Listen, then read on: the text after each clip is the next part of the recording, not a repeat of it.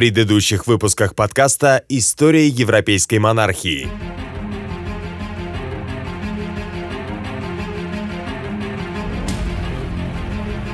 Отец, это переходит всякие границы. Анжу, Нормандия, Англия. Предоставьте мне хоть что-то из этих земель. Ты только можешь что клянчить да ныть. Хочешь стать королем? Давай, Докажи мне, на что ты способен. Руки этого тирана запятнаны кровью святого мученика. Пора бы свершить правосудие над убийцей. Бароны в Аквитании вновь подняли мятеж. Проклятие! Это Алиенора! Слабого и нерешительного Людовика пришел его сын Филипп Август. Выращенный в атмосфере ненависти к плантагенетам, юный король Франции очень хорошо знал, кто является его подлинным врагом. Мой замок снесли по приказу Ричарда, будь он проклят! Капитулируйте. Так вы сохраните оставшуюся часть своих людей. Мой отец не смог справиться с Генрихом, но я одолею этого старого вепря. Если я поддержу восстание против младшего брата, отец будет в гневе. Почему бы тебе не согласиться возглавить восстание баронов под предлогом того, что Ричард первый начал враждебные действия? Дал клятву баронам Аквитании защищать их от Ричарда, который притесняет их, грабит и разоряет. В Аквитанию. Созывают моего имени всех баронов. Готовь проект мирного соглашения. Этот бунт Слушай надо... меня, нашему отцу осталось недолго. После его смерти королем стану я, а не Ричард. Будешь держаться меня, станешь при мне могущественным человеком. Не ради земель я хочу стараться, но ради справедливости. Как только окажешься в Аквитании, скажешь баронам, что хочешь присоединиться к ним. Вместе мы расправимся с человеком, предавшим нашу семью. Вы отправляетесь в лимузен, чтобы подписать с баронами мирное соглашение? С баронами, восставшими против меня? Аквитания принадлежит мне от матери. Здесь все принадлежит мне! Принц Генрих заболел лихорадкой и слег. Пару дней назад он умер. Со смертью твоего старшего брата ты становишься моим первым наследником. Но отправ на Аквитанию ты должен отказаться. Это невозможно! Получается, Ричард, отец уже предал тебя. Твой отец должен держать слово, которое он дал. Подлец! Мерзавец! Получить это ненужное всем кровопролитие, я настаиваю на своих прежних требованиях. Алиса должна быть выдана замуж. Но не за Иоанна, а за Ричарда. Я вижу ясно как день ту правду, которая представлялась мне невероятной. В таком случае я вручаю мой меч королю Франции и приношу присягу за свои владения в Нормандии, Анжу, Аквитании, Берри и Тулузе. Ричард, что ты делаешь? Я клянусь вам, ваше величество, хранить верность против всех врагов ваших. Ричард, это измена! Я принимаю твою присягу, Ричард. Встань с колен. Я признаю тебя наследником в упомянутых тобой землях. История европейской монархии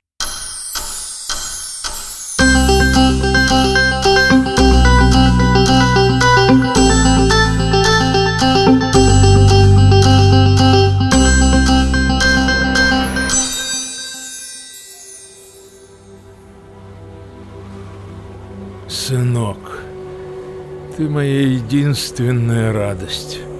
Бароны повсеместно меня предают, переходят на сторону моих врагов. Ричард мне больше не сын, он предал меня. Ты один, один у меня остался. Я отдам тебе все, слышишь, все. После меня ты станешь королем. Ты ведь не отвернешься от старика в дни его немощи. Но любовь сыновей тебе Рано или поздно, Генрих, они отомстят Твои же дети нанесут тебе удар кинжалом И вот тогда, в последний миг своей жизни, когда ты завопишь от боли и одиночества, ты увидишь мое лицо, молодое, красивое и смеющееся.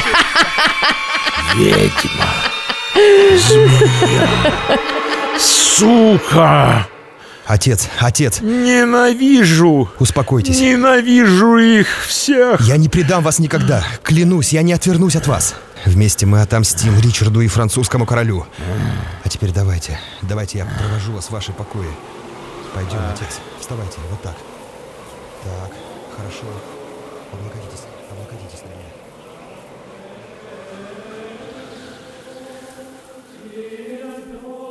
Рождество Генрих праздновал в одиночестве. Жалкое зрелище. К тому времени Генрих был уже тяжело болен. У него открылся свищ в паху. который причинял королю неимоверные муки. Преданный всеми, презираемый баронами и собственным сыном, Генрих встречал смерть лишь в компании двух людей – своего младшего сына Иоанна, в котором старый король души не чаял, и преданного слуги Уильяма Маршалла.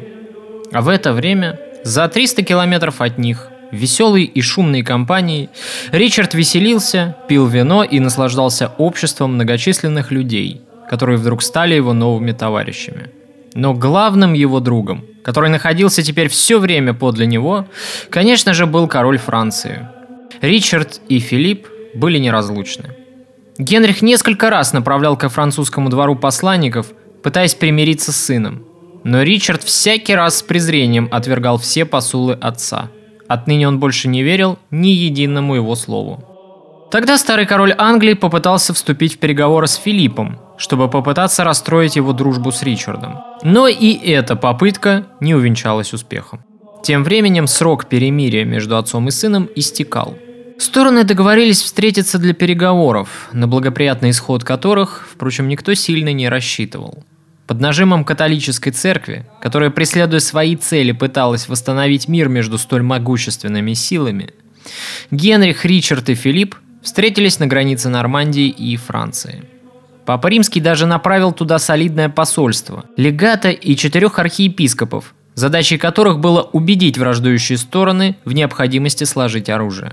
Король Франции просил, чтобы его сестра, переданная когда-то королю Англии, стала женой Ричарда графа Пуату, и чтобы этот последний получил гарантии на королевство после смерти отца. Он просил также, чтобы Иоанн взял крест и отправился в Иерусалим, уверяя, что Ричард не отправится туда без своего брата. Но король Англии не согласился ни на одно из требований, и они расстались недовольные друг другом. Как только встреча закончилась, Генрих тут же покинул город, после чего союзники его оккупировали, и окрестные бароны повсеместно стали добровольно присягать Ричарду. Сам Ричард направился в погоню за отцом, пытаясь захватить короля в плен. Увлеченный этой погоней, Ричард отрывается от свиты и почти настигает окружение своего отца. Они настигают нас. Маршал, проклятие. Не хватало мне еще оказаться в плену у собственного сына. Не беспокойтесь, Ваше Величество, я задержу Ричарда. Скачите дальше. Спасибо, Уильям. Береги себя. Когда Ричард увидел скачущего к нему рыцаря, он понял, что попал в западню. Легко вооруженный, без доспехов, Ричард оказался один на один с опытным воином, закованным в латы и мчащимся к нему с копьем наперевес. Клянусь ногами Господа, маршал! Я ведь без доспехов! Неужели ты убьешь меня в неравной битве? Пускай вас убивает дьявол. И с этими словами маршал с размаху швыряет копье в Ричарда. Острие вонзается в лошадь, и несчастное животное, смертельно раненое, вынуждает Ричарда прекратить погоню. Благодаря этому Генриху удается ускользнуть. Однако французские армии продолжают продвигаться вглубь Нормандии. Турень была оккупирована, а вскоре штурмом был взят и город Тур, столица этого региона.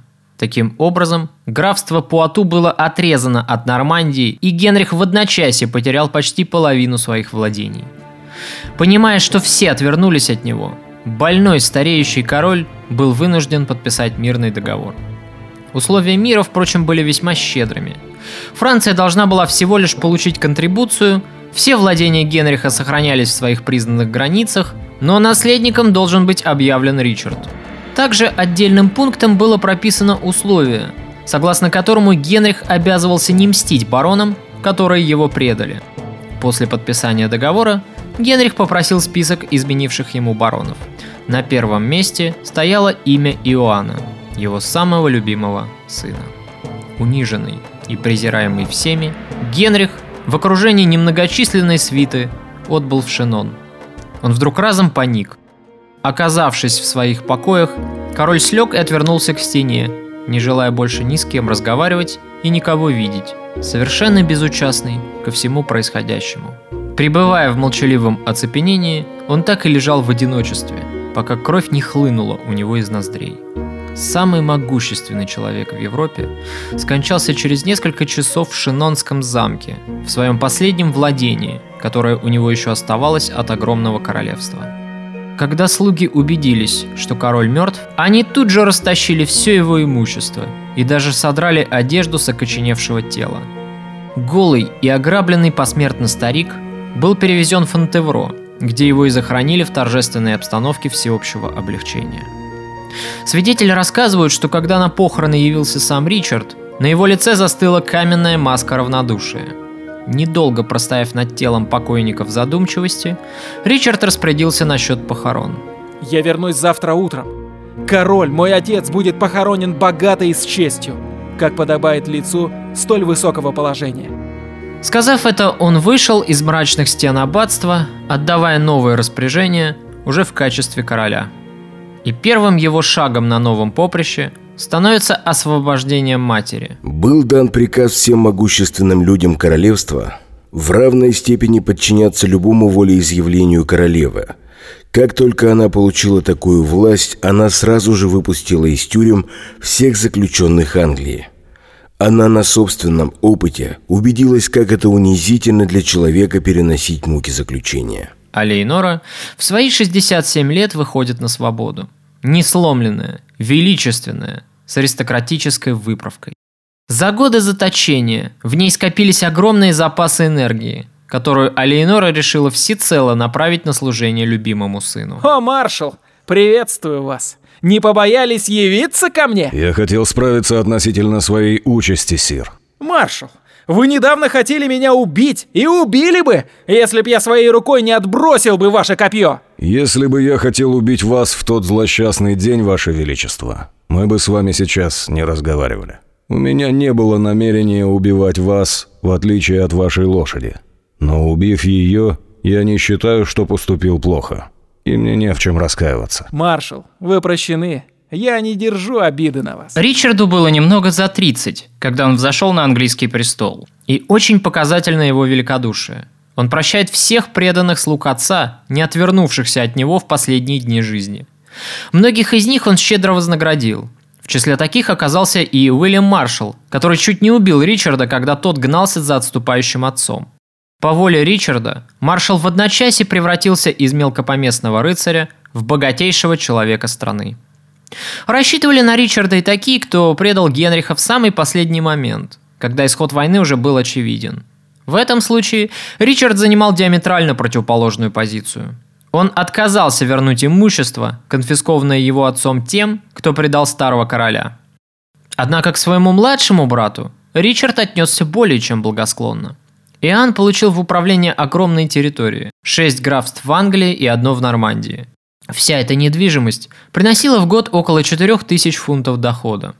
Чтобы понимать, насколько это огромная сумма, обратимся к счетам Алейноры. Королева-мать после своего триумфального освобождения заказала для себя мантию, на пошив которой пошло 6,5 метров шелка, подбитого беличьими и соболиными мехами. Мантия обошлась Алейноре в 400 фунтов и 19 шиллингов. Так неужели Ричард был настолько слеп, что не понимал, какая опасность исходит от младшего брата. Отнюдь нет. Ричард прекрасно отдавал себе отчет в том, что Иоанн может в любой момент его предать, и потому не обольщался насчет него. И все последующие распоряжения Ричарда, о которых мы еще поговорим, служат тому веским доказательством. Возможно, Ричард просто хотел ненадолго потешить самолюбие брата и умилостивить его таким нехитрым образом. Но рассчитывать на его преданность Ричард даже не собирался. Слишком велико было искушение для отпрыска плантагенетов.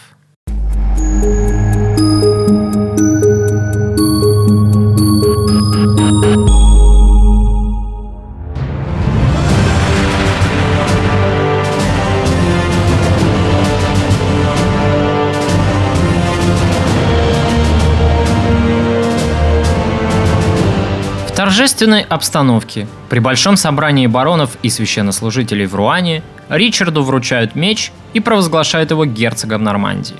После этой церемонии герцог должен был встретиться с французским королем, чтобы обсудить их текущие дела. Поговорить действительно было о чем. Но эта встреча могла бы с легкостью закончиться для Ричарда смертельным исходом. которой лишь чудом удалось избежать. Многие историки об этом упоминают лишь вскользь, иные и вовсе умалчивают. Дело в том, что по дороге в Жизор под копытами лошади Ричарда рушится мост. Ричард с лошадью падает в ров с водой. Несчастный случай. Как бы то ни было, но Ричарду благополучно удалось избежать гибели и увечий, поэтому он благополучно предстал перед Филиппом. Итак, мой дорогой друг, я рад видеть тебя в добром здравии. Позволь поздравить тебя с обретением Нормандии. Собираешься ли ты возвратить Франции Виксен? Я собираюсь жениться на Алисе, как мы и условились. Хм. Но зато я добавлю к деньгам, что должен мой отец, еще 4000 золотых анжуйских монет и передам вам, Авернь. Слова, достойные мудрого политика. Я со своей стороны верну тебе замок отца, графство Бери, и все завоеванное тобой в Тулузе. Уладив друг с другом все вопросы, они расстаются друзьями. После этой встречи Ричард отправляется в Англию. Жители Портсмута встречают своего будущего короля ликованием. Ричард, окрыленный своей бешеной популярностью, отдался эмоциям. Он решил старательно исполнять роль доброго короля, каким его и видели новые подданные. И он выслушивает просителей, вникает в суть каждой жалобы, старается разрешить дело по справедливости. Он повсеместно отстраняет коррумпированных чиновников предыдущей власти, назначая вместо них своих людей, молодых, не зазнавшихся, со скромными аппетитами. Сын, как солнце, взойдя над горизонтом, продолжил добрые труды своего отца, прекратив те, что были дурны. Тех, кого отец обездолил, сын восстановил в былых правах, сосланных вернул из изгнания. Ах, как это часто повторяется в истории. Умирает старый король, который был в глазах своего народа скупым, суровым и тоталитарным правителем. И вот на его место приходит король молодой, который еще не догадывается, что управление государством – это всегда поиск компромиссов. Он щедрой рукой сорит деньгами, вникает в жалобы бесконечных истцов, удовлетворяя каждую вторую из них. Он добр, он щедр и великодушен. Он затевает реформы, чтобы угодить подданным, и еще больше подогревает этим всеобщее ликование. Именно так в истории Англии к власти пришел Генрих VII, затем Генрих VIII, потом Мария Тюдор, а следом за ней Елизавета. Именно так к власти пришел и Ричард. После старого порядка, казавшегося подданным периодом упадка, новый и амбициозный лидер ассоциируется у них с эпохой перемен. Перемен, конечно же, к лучшему. Такова человеческая психология. И новый король пока не знает, не догадывается, что пройдут дни, месяцы и годы. И вот однажды его точно так же будут проклинать и ненавидеть, а его преемников восхвалять. Потому что претендент на корону еще не успел наделать ошибок. Потому что он еще никого не обидел, никого не казнил и никого не лишил имущества. Впрочем, в случае с Ричардом конец будет нетипичным. Ему суждено будет умереть молодым, и реально своей страной править ему не доведется. А потому он избежит участи своего отца и навсегда останется в истории Англии героем, этаким благородным рыцарем из романов про средние века. 3 сентября 1189 года весь Лондон замер в ожидании. В Вестминстерском аббатстве проходила церемония коронации Ричарда. Как сообщает нам один из хронистов, на церемонии присутствовал и Уильям Маршалл, которому доверили высокую честь нести королевский скипетр. Уильям де Мондевиль нес королевскую корону. Оба этих человека были близкими сановниками Генриха II. Ричард принес перед алтарем традиционную клятву английских королей. Служить Богу, охранять церковь и добрые обычаи, творить праведный суд. И как только Ричард официально становится следующим королем Англии, ему тут же представилась прекрасная возможность на деле доказать верность только что данной присяге. К этому времени Европа жила атмосферой нового крестового похода. Повсеместно люди самых разных сословий обсуждали новости с Востока и записывались добровольцами, чтобы принять крест. Конечно, не все, но очень многие. Настроение в обществе было подогретое. Ричард в буквальном смысле был одержим идеей крестового похода.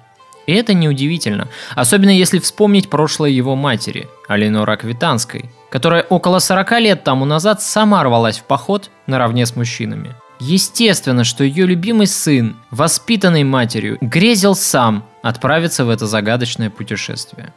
А его выдающиеся военные успехи только подогревали азарт, и он принял крест еще при жизни отца, год назад. Тогда он изъявил горячее желание участвовать в новом предприятии, объявленном Григорием VIII и активно разрекламированном церковью. Когда он окружил главарей очередного мятежа в Аквитании, то вынудил их идти с ним в поход.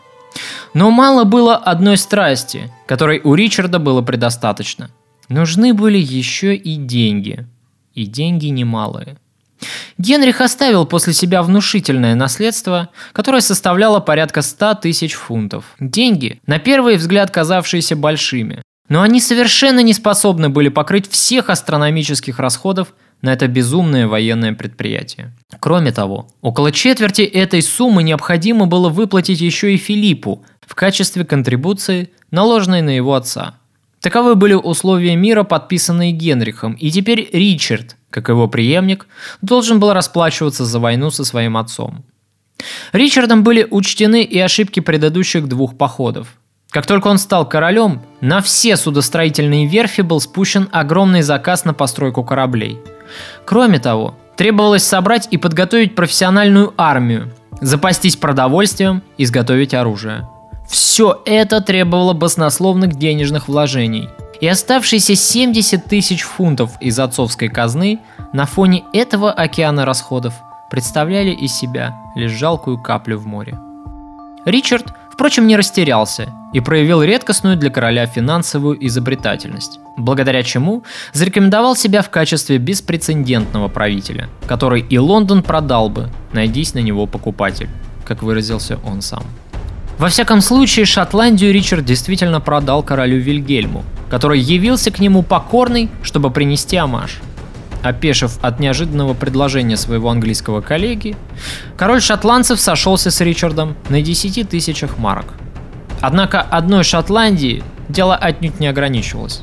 Распродавалось буквально все, что имело хоть сколько-нибудь значительную цену. Например, можно было купить должность синешаля Анжу, что и произошло в действительности. Конечно, не каждый мог себе это позволить. Взятый под стражу Этьен Марсе, предыдущий синешаль Анжу, закованный в наручники, был доставлен в Англию, где от него потребовали выкуп в 20 анжуйских ливров за свободу, и еще сверху 20, если он хотел сохранить должность. Но случай с Этьеном был далеко не единственный. По всей империи чиновников, получивших свои посты в эпоху правления Генриха, заставляли раскошеливаться, чтобы сохранить за собой прибыльные должности. «Король как разбойник в набеге», – писал один из современников, – «постоянно рыщет и ищет, где ему можно будет чем-нибудь поживиться». Денежные потоки потекли в казну со всех концов империи. Но этого все равно было недостаточно. Филипп и Ричард совместно вводят в своих государствах новый налог, так называемую Саладиновую десятину. Суть этого побора заключалась в том, что каждый подданный должен был уплатить в казну одну десятую часть своего дохода в качестве взноса на предстоящий поход. При этом налог должны были платить все, начиная от бедняков и заканчивая графами и князьями – более того, короли также не освобождались от его уплаты. Однако такая солидарность мало кого обнадеживала. Народ скрипел зубами. В это время по всей Англии ввели такой налог, что его размеры достигали десятой части движимого имущества под предлогом использования этих средств на нужды Святой Земли. Это вымогательство, сопровождаемое силой, возмутило духовенство и народ – так как под видом милостыни это был акт настоящей алчности. Советский историк и исследователь крестовых походов Федор Успенский едко отмечает по этому поводу в своей книге, что наложение десятины на церковь, которая никогда не платила никаких налогов, а сама еще пользовалась сбором десятины, возбудило недовольство среди духовенства, которое и начало ставить преграду этой мере и затруднять королевским чиновникам сбор саладиновой десятины. Собирая деньги на этот поход, Ричард прекрасно отдавал себе отчет в том, что необходимо позаботиться и о надежных людях, которые в период его длительного отсутствия должны будут взвалить на свои плечи все бремя ответственности за положение дел в его государстве. Исследуя этот вопрос, я хотел бы вернуться к взаимоотношениям между Ричардом и Иоанном. Как я уже говорил, Ричард не доверял младшему брату, и я обещал привести доказательства этой точки зрения. И они заключаются в административной политике молодого короля. Ричард очень ответственно подошел к выбору кандидатур на ключевые посты во всех частях его империи. Можно сказать, что он использовал систему сдержек и противовесов. Ричард верил, что если человек однажды не предал своего сеньора в беде, значит не предаст он и своего нового господина – вот почему Ричард вознаградил и приблизил к себе людей отца после смерти Генриха. Так, в Нормандии продлеваются полномочия Синешаля, служившего 20 лет старому королю. Одним из главных судей Англии Ричард назначает Ренуфа де Глянвилля, опытного юстициария, который при жизни его отца был надзирателем Алейноры. Это Ричарда нисколько не смутило. На должность канцлера и хранителя королевской печати он назначает Гильома де Ланшана – в руках этого человека была сосредоточена обширная власть. Параллельно с должностью канцлера Ланшан совмещал еще и пост папского легата, да к тому же еще являлся епископом. Он открыто недолюбливал Иоанна, и поэтому замещение этим человеком столь важного поста в английском правительстве, с моей точки зрения, выглядит вполне разумным. Вот она, система противовеса в действии. И над всеми этими людьми дополнительно еще и надирала королева-мать, на чей авторитет не посмел бы теперь посягнуть никто.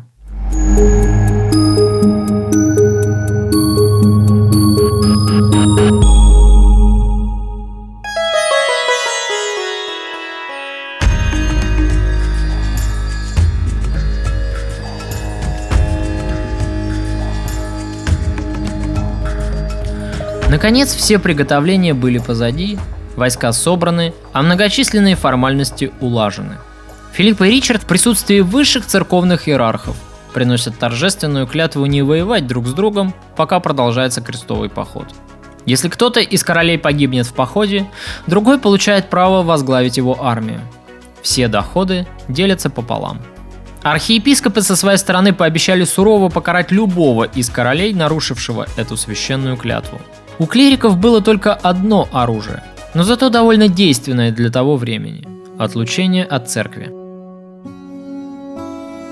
С наступлением весны 1190 года огромная армия крестоносцев выдвинулась из Англии. Попутно флотилия английских крестоносцев соединилась с другими судами, вышедшими из портов в Нормандии, Британии и Аквитании. Эта чудовищная армада направилась в порт Лиссабона, где была запланирована первая длительная остановка. Затем Христово войско должно было отплыть в Марсель, где по плану к ним должен был присоединиться Филипп с армией французских крестоносцев и Ричард, который выдвинулся отдельно от своей основной армии. Чуть раньше англичан и французов в поход двинулась стотысячная немецкая армия, возглавляемая Фридрихом Барбароссой. Немецкие крестоносцы избрали консервативный путь через Балканы и Византию. Повторив ошибки предыдущих поколений крестоносцев, немецкие князья столкнулись ровно с теми же проблемами, что и участники первой и второй экспедиции. Греки оказали ромеям весьма враждебный прием. К тому моменту, пока Ричард и Филипп были только на пути в Италию, Фридрих Барбаросса уже миновал Малую Азию, вторгся в Иконийский султанат и разгромил турок, захватив их столицу. Прорвавшись таким трудом на территорию армянского государства, сохранив жизнь в многочисленных боях, Фридрих так нелепо нашел смерть, неосмотрительно утонув в быстрых водах горной реки. Лишенная мощного лидера, немецкая армия была обречена.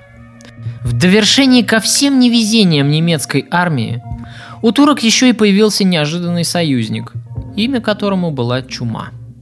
Подтачиваемые партизанскими набегами османов и свирепой эпидемией, разыгравшейся среди крестоносцев, армия начала стремительно таять конечном итоге до Палестины добрались лишь жалкие остатки от огромнейшего стотысячного войска Барбароссы. К тому времени, когда Ричард и Филипп уже встретились в Сицилии, за плечами обоих был уже довольно солидный проделанный путь, полный самых разнообразных трудностей и приключений. Ричарду уж точно было что вспомнить. Однажды, на переправе близ Леона, под ногами его отряда обрушился единственный деревянный мост – и пришлось спешно тратить время на постройку нового. Прибыв в Марсель, Ричард не застал там своего флота. Он вынужден был ждать, но ожидания слишком затягивались. В Марселе он встречает оборванных и сголодавшихся нищих, которые представляются паломниками. Они жалуются, что истратили все свои запасы денег и провизии и умоляли короля принять их к себе на службу. И Ричард милостиво согласился. Крестовый поход был очень далек от увлекательного туристического путешествия. У обеспеченных крестоносцев шансы добраться живыми хотя бы до середины маршрута были чуть более высоки, чем у бедняков. Однако ни аристократы, ни простолюдины, ровным счетом никто из них не был застрахован от неприятностей. Это была настоящая схватка с судьбой, испытание на прочность, которое мог бы пройти отнюдь не каждый. И яркая тому иллюстрация – это письмо одного обеспеченного немецкого паломника. Этот удивительный документ, написанный опытным пилигримом, дошел до нас из эпохи крестовых походов. Купи кровать, четыре полотняные простыни, матрац, две наволочки, две подушки, набитые перьями, одну кожаную подушку, ковер и большой сундук. Ложись в постель чистым, и не буду чересчур докучать тебе вши да блохи. Запасись вином и питьевой водой. И не забудь заготовить сухари двойной или тройной закалки. Они не портятся. Закажи в Венеции большую клетку с насестами. В ней ты будешь держать птицу. Затем купи свиные окорока, копченые языки да вяленых щук. На корабле кормят лишь дважды в день. Этим ты не насытишься. Вместо хлеба там дают старые сухари, жесткие как камень, с личинками, пауками и красными червями. И вино там на вкус весьма противно. Не забудь о полотенцах для лица. На корабле они всегда липкие и вонючие. Затем позаботься о добром благовонии, ибо там стоит такой безмерно злой смрад, что его невозможно описать словами. Однако, несмотря на такую скученность множества людей на корабле, о которой свидетельствует нам это послание, ссоры между крестоносцами были крайне редки. Ричард, который сам от природы был наделен вспыльчивым характером, терпеть не мог любых нарушений дисциплины в своих войсках. Поэтому он дал довольно четкие распоряжения своим главнокомандующим на этот счет. Если будет доказано, что кто-то замахнулся на другого ножом, должно ему отсечь кисть. Если кто-нибудь ударит кулаком другого так, что потекла кровь, должно его трижды бросить в море. За ругательство или богохульство должен быть наложен денежный штраф по их числу. Вор, как и потерявший честь солдат, должен быть острижен наголо, обмазан смолою, вывален в перьях и при удобном случае высажен на берег. И не только Ричард понимал всю серьезность сохранения дисциплины. Из предыдущих передач мы помним, как другой король, Людовик VII, сурово разделался с одним из солдат своей армии, когда тот посмел ограбить лавку торговца в Константинополе. Тем временем Ричард, не дождавшись своего флота в Марселе, нанял корабли у местных судовладельцев, после чего отправился в Неаполь. По дороге он сделал остановку, чтобы взглянуть на знаменитый Везувий. Он подобрался так близко к жерлу грозного вулкана, что его приближенные чуть не ахнули от ужаса. Везувий, однажды похоронивший заживо два многолюдных древнеримских города, Помпеи и Геркаланум, сейчас выглядел довольно мирным. Хотя зловещий дымок и поднимался над пепельной золой, покрывавшей его жерло, никаких извержений и кипящего потока лавы Ричард не увидел.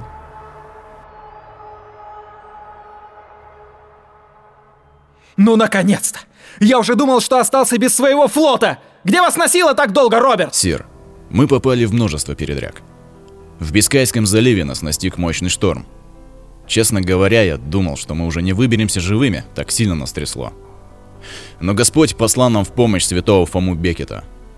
Он спустился прямо с небес в сияющих одеяниях, и тучи тут же рассеялись. А после мы вынуждены были ввязаться в бой с проклятыми марокканцами, осаждавшими Санторен. Мы разбили их полчища. Еретики бежали, как побитые собаки. После этого мы направились в Лиссабон. Воодушевленный победой над марокканцами, флот крестоносцев бросил якорь в Лиссабоне.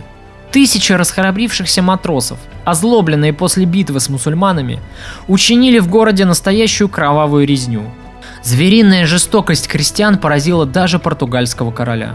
На улицах вспарывали животы евреям, насиловали женщин, грабили и сжигали дома и лавки. Добрые христиане разбушевались настолько, что потасовки быстро захлестнули всю столицу и переросли в бунт.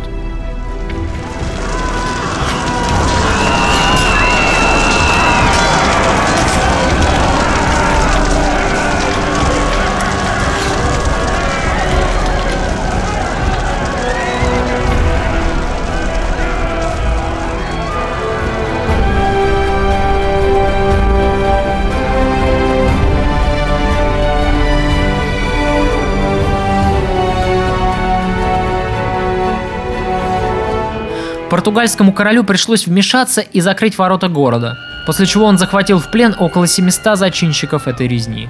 И только тогда крестоносцы наконец поутихли.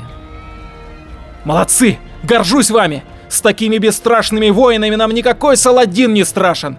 Отдыхайте же теперь! Завтра нам предстоит отплытие в Мессину.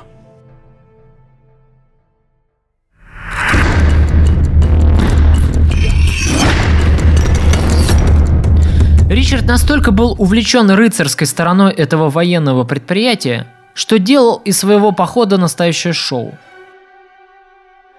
Король величественно подплывал к Сицилийскому берегу на роскошном корабле, стоя в окружении ближних соратников.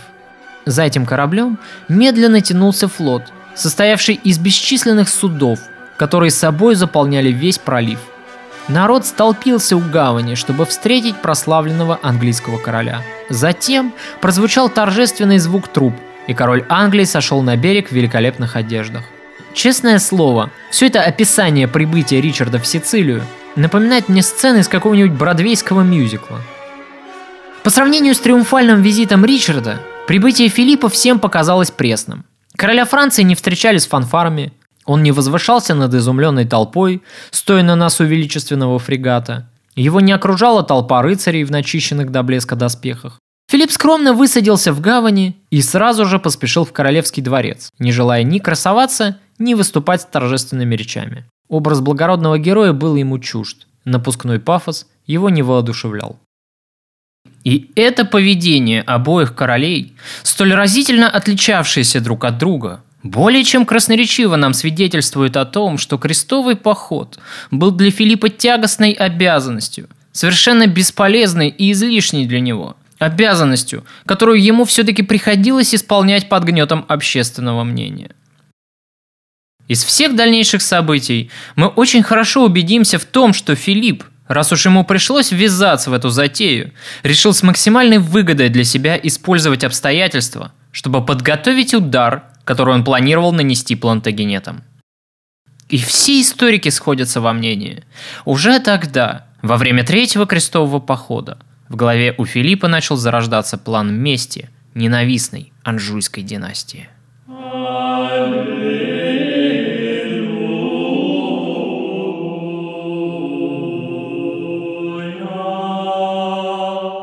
Третий крестовый поход столкнулся ровно с той же проблемой, что и предыдущие два – и проблемой этой оказался всем нам хорошо знакомый закон экономики. Спрос рождает предложение. Большое число крестоносцев, прибывших на маленький остров и разместившихся в пригороде Мессины, вызвало резкое увеличение спроса на продовольствие и стремительное сокращение запасов провизии. Кроме того, недружелюбное отношение местных жителей к нахлынувшей орде крестоносцев подогревалось еще и тем, что доблестные рыцари – вели себя как-то уж совсем не по-доблестному. Истосковавшиеся по любви мужчины в открытую заигрывали с местными девушками, а порой и вовсе грубо пытались их домогаться. Участились случаи грабежей, насилия и драк, которые с каждым днем становились все более ожесточеннее. Напряжение среди населения росло.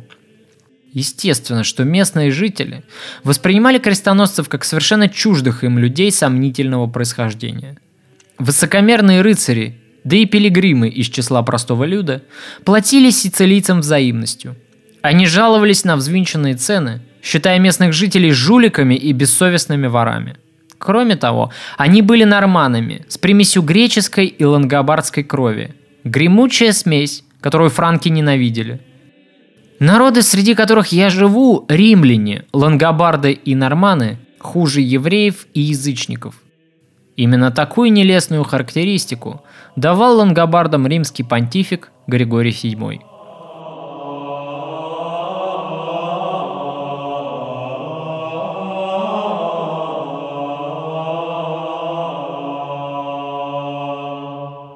Кто же такие эти лангобарды?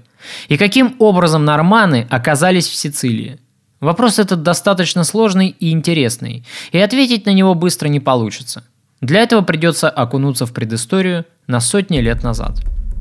Начнем, пожалуй, с лангобардов.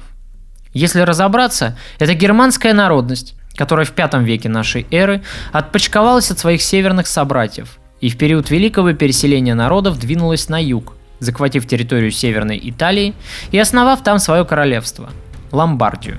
Но чтобы понимать историю возникновения средневековой Европы и ее истоки, нам, как это ни странно, необходимо обратиться к погоде. А если быть более точным, то к истории изменения климата на планете. Климатическим пессимумом раннего средневековья называют общее похолодание климата в Европе, которое продолжалось несколько столетий после римского климатического оптимума – Соответственно, римский климатический оптимум – это противоположное пессимому явление, которое предшествовало глобальному снижению средней температуры. Кульминация этого процесса приходится на пятый век нашей эры. Людям на севере стало жить не просто некомфортно, а невыносимо. Пожалуй, жажда выжить любой ценой и толкнула огромную массу людей на переселение из северных скудных территорий в более теплые и плодородные земли, располагавшиеся южнее – Естественно, что такое переселение никак не могло оказаться мирным. Началась массовая миграция гунов, давивших на Европу с востока. С территории современной Дании бежали англы, а с территории Саксонии – саксы. Англы расселились в Англии, вытесняя бритов. Саксы, на которых оказывали давление переселявшиеся из Скандинавии готы, расселились по всей Европе. И все эти мощные потоки людей создавали огромное давление на Древнеримскую империю – которая к тому времени уже пребывала в сильном упадке. Европа, пришедшая в движение и трещавшая по швам, как разогретый паровой котел, готова была вот-вот взорваться. Это в конечном счете и произошло. Мощные людские потоки буквально смели Древний Рим несколькими кровавыми волнами нашествий. И вся эта мощь величайшей цивилизации в мире не смогла ровным счетом ничего противопоставить бешеному натиску человеческих масс – пришедших в движение вследствие беспощадного изменения климата. Результатом всего этого, как мы знаем из курса школьной истории, и становится падение Западной империи и последующий откат европейской цивилизации до состояния, близкого к первобытно-общинному строю. Этот период историками называется «темные века». Одной из народностей, ввергнутой в этот кровавый водоворот человеческих масс, и стала народность лангобардов – до Великого переселения лангобарды жили в самом сердце современной Германии. В сущности, они являлись этническими немцами. Притесняемые своими соседями, на которых в свою очередь оказывали давление готы, лангобарды мигрировали на север современной Италии. На этих благодатных землях они впитывали в себя обломки древнеримской цивилизации и превращались из дикого воинственного племени в развитое культурное государство – Именно в Ломбардии широкое развитие и получило ростовщичество и торговля. Например, слово «ломбард», всем нам хорошо знакомое, произошло как раз от названия этого северо-итальянского региона. Закрепившись на севере полуострова, лангобарды постепенно начали продвижение на юг. Со временем они расселились по всему Апеннинскому полуострову и заселили его южные территории – Ассимилируясь с астготами, пришедшими в Италию чуть раньше, и немногочисленными остатками римлян, жившими на юге, лангобарды расселились по территории всего полуострова и основали новую европейскую народность, которую сегодня мы называем итальянцами. Вследствие своего стратегически важного расположения, благодаря которому Ломбардия процветала, она славилась и своим богатством. Поэтому нет ничего удивительного в том, что Ломбардия постоянно становилась мишенью для иноземных захватчиков. В восьмом веке территория Ломбардии подверглась завоеванию Карлом Великим, после чего королевство и прекратило свое существование. Империя Карла была затем поделена между сыновьями, и богатые земли Ломбардии достались Лотарю и его потомкам. Однако лангобарды никуда не делись, они по-прежнему населяли территорию Италии. Но что же общего между норманами и лангобардами, спросите вы? И как последние оказались в Сицилии? Для того, чтобы ответить на этот вопрос, необходимо снова углубиться в темные века. К IX веку Европа подверглась новому полномасштабному потрясению. Вслед за великим переселением народов и англосаксонской волной экспансии на севере началось движение викингов.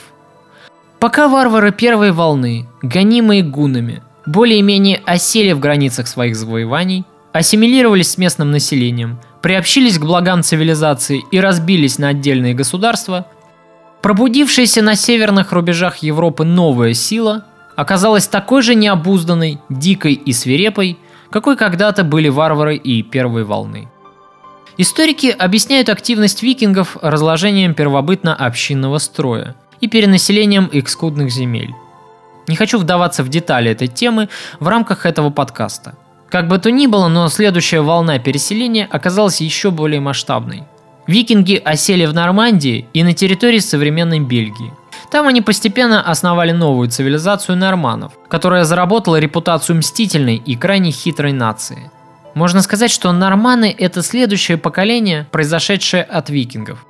Во всяком случае, в этом я солидарен с Чарльзом Дугласом, знаменитым историком и исследователем нормандской цивилизации – Постепенно норманы начинают просачиваться в Италию.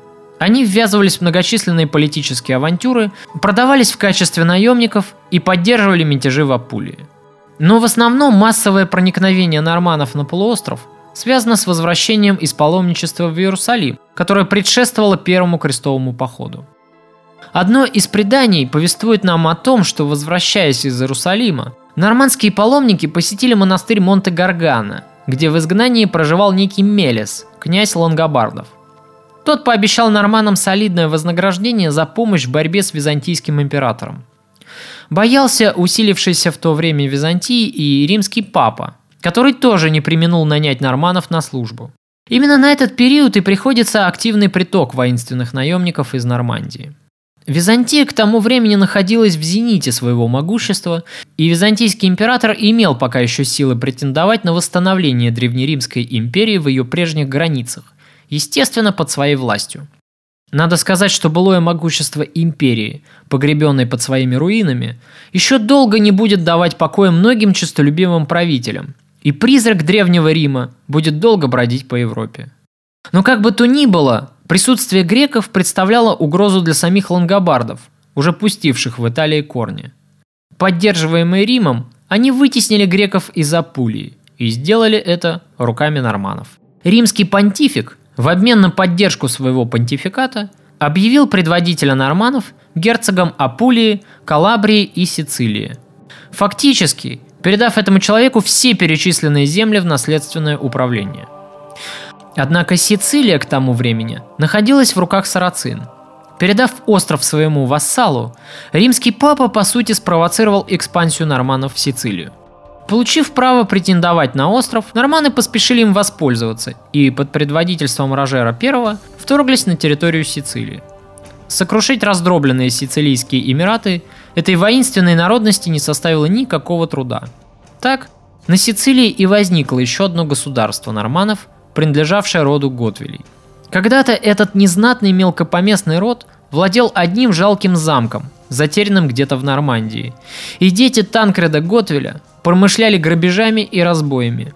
Теперь же, благодаря поддержке Папы Римского, Готвили превратились в династию сицилийских королей, уважаемый род, пускай и не очень знатный. И вот теперь, почти сто лет спустя после этих событий, Далекий потомок и тезка Танкрада Готвеля, король Сицилии, которого тоже звали Танкрадом, встречал Ричарда Львиное Сердце, прибывшего на остров во главе огромной армии крестоносцев и важно сошедшего с палубы своего корабля. Какие чувства испытывал этот человек, созерцая английского короля, окруженного рыцарями, прибывшего в маленькое государство во главе шеститысячного войска? Даже если не знать всю предысторию взаимоотношений между родом Готвилей и родом Плантагенетов, уже можно себе представить, как Танкрада нервировала такая масса воинственных вооруженных людей, оккупировавших территорию его государства и настроенных по отношению к его подданным отнюдь недружелюбно. И это при том, что многие из армии Ричарда сами были норманами, то есть по сути земляками далеких предков местных жителей.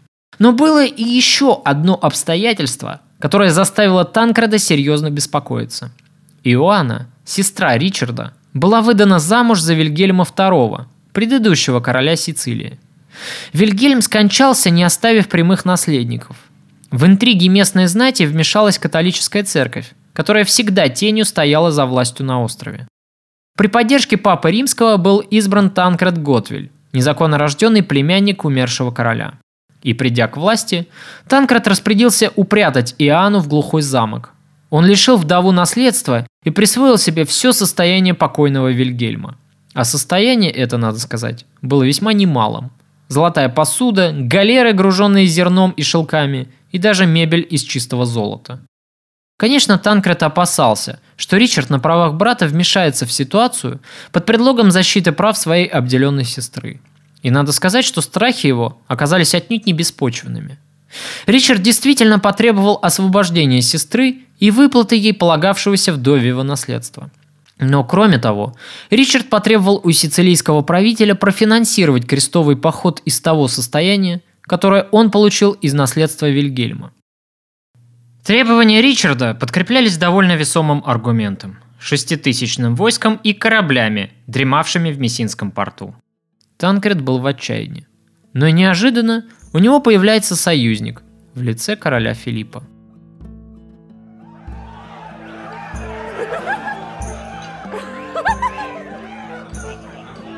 Вы можете рассчитывать на меня. Я посватаюсь к Киуанне. Мы с Ричардом дружны, поэтому, думаю, дело можно считать улаженным. Что проку мне в том, что вы посватаетесь к этой девице? Она не дурна, но ее красота и золото достанутся вам. Не спешите с выводами. Взамен вы получите от меня гарантии неприкосновенности вашего трона. Сейчас же ничто не мешает этому строптивому остолопу лишить вас трона и подвесить где-нибудь вашу голову в отместку за сестру. Ведь в его глазах вы узурпатор. Ричард вспыльчивый тип. За мной стоит Рим. Ха, Рим? Не смешите меня. Папы римские мрут как мухи. Да и расположение их сильно зависит от золота и политической конъюнктуры. Не забывайте, что на вашу корону претендует еще и Генрих, который очень скоро станет императором Священной Римской империи. А с таким врагом вам в одиночку не совладать. Что же мне делать, черт возьми? Вы признаете мой брак с Иоанной. Только и всего. Все остальное предоставьте моим заботам. Я хочу подписать договор. Немедленно. Вы должны оказать мне помощь в борьбе с немцами. Э, не спешите, друг мой. У нас тут и так проблем хватает, чтобы думать о германском императоре. Но совладать с Ричардом я вам помогу. Генрих Гагенштауфен, которого опасался Танкрат не меньше, чем Ричарда, был сыном Фридриха Барбароссы, утонувшего, как мы помним, где-то на границе с Арменией.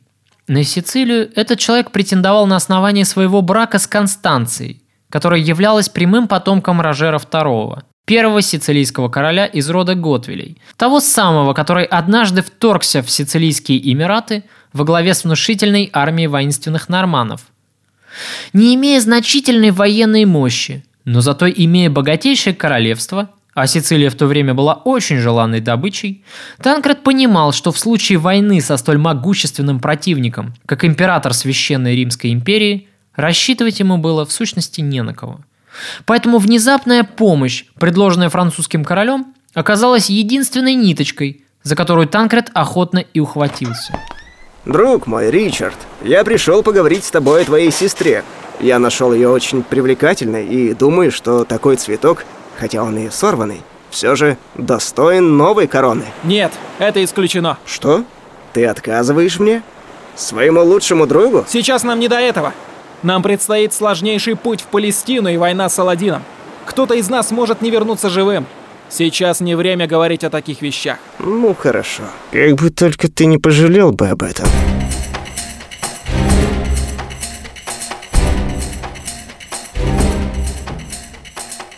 Тем временем, нервное напряжение, царившее в Сицилии в связи с размещением огромной армии интервентов, с каждым днем все усиливалось. Местные жители начинали голодать, запасы провизии сильно истощились, а фермеры и купцы заламывали непосильные цены. Люди открыто начинали роптать. В лагере крестоносцев все чаще происходили случаи воровства и убийства. Короли и местная знать приняли решение собраться по этому поводу для переговоров, чтобы обсудить меры по снятию напряженности. Главная проблема заключалась в том, что грядущая зима и непогода, царившая на Средиземном море, мешала отплытию крестоносцев дальше, и запертые на острове, они вынуждены были провести там целую зиму. В самый разгар переговоров большой отряд местных жителей нападает на лагерь Ричарда. Переговоры были внезапно прерваны кровавой резней. То, что последовало за этим, оказалось настоящей катастрофой. Мессинский порт был мгновенно окружен и заблокирован с моря английскими кораблями. По тревоге поднялось все войско Ричарда, которое очень быстро расправилось с воинственным авангардом сицилийцев. Местные жители были загнаны за городские стены. Ворота Мессины тут же закрыли. Но весь ужас заключался в том, что в городе вместе с местным населением были заперты и войска французского короля, которые были там расквартированы, вместе с Филиппом и Танкрадом. В припадке нерассуждающей ярости Ричард приказал своим людям штурмовать город. Город, в котором на положении осажденных оказались его соратники по крестовому походу.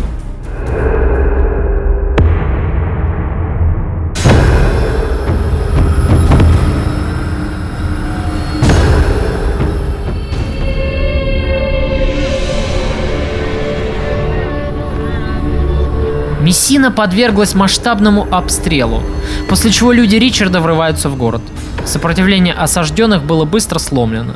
Погибло большое число местных жителей. Ошалевшие от победы и крови, крестоносцы тут же принялись разграблять город, насиловать местных жителей и убивать всех уцелевших.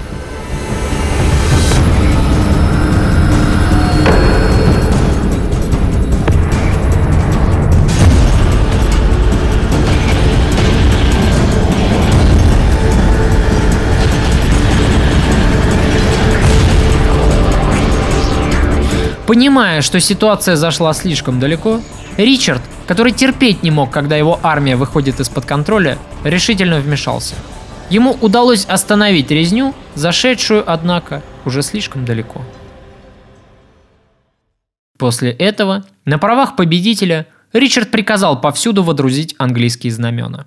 Условия мира оказались для Танкрада суровыми – он должен был выплатить Иоанне солидное приданное, которое сестра, конечно же, тут же передала на нужды крестового похода. Однако нет худа без добра. Ричард согласился включить в условия мирного договора обязательство оказать Танкраду военную поддержку в случае немецкой экспансии на остров. Важное условие, от которого уклонился Филипп в предыдущих переговорах с сицилийским королем. Но собирался ли в действительности Ричард выполнять эти условия? Кто знает. Слишком сильно Ричард презирал Танкрада, чтобы идти ради него на такие жертвы. Но с другой стороны, в неблагородстве Ричарда упрекнуть никак было нельзя. Тем не менее, на бумаге сицилийский король все-таки получил хоть какие-то, но гарантии. И одно только это уже само по себе могло служить ему скудным утешением. «Я требую, чтобы вы немедленно убрали английские знамена с городских стен и башен. Я хочу видеть в городе свои знамена». И кроме этого я требую половину наследства вашей сестры. Что? И это после того, как вы и палец о палец не ударили, чтобы помочь мне взять город? Вы отсиживались за его стенами вместе с этим нормандским ублюдком! А теперь требуете половину наследства моей сестры и снятия моих штандартов? Как угодно. Можете заменить свои красные тряпки знаменами госпитальеров. Но половина этих денег моя. Вы не получите ни одной монеты! Это наглый грабеж! Ваше требование приданного – это грабеж. Мы лишь делим награбленное. Или вам, дружище, напомнить про наше соглашение Доходы от крестового похода делятся поровну. А наш поход уже начался. И что же будет, если я откажусь? Я уведу войска во Францию. Ага! Бросишь союзника? Бросишь наш поход? Посмотрю я, какая репутация создастся тогда у французского короля, так позорно бежавшего домой, даже не вступив на землю Палестины. Я лично позабочусь о том, чтобы созвали всех кардиналов и отлучили тебя и твое королевство от церкви. Ой. Знаешь, в чем твоя проблема, Ричард? Ты не умеешь просчитывать последствия своих ходов до конца. Если ты обвинишь меня в трусости, я со своей стороны обвиню тебя в корысти. Посуди сам, вместо того, чтобы воевать с неверными, ты повел свое войско против христианского короля. Ты напал и разграбил христианский город. Как думаешь, Ричард, Рим, которым ты угрожаешь мне, встанет на твою сторону при таком раскладе?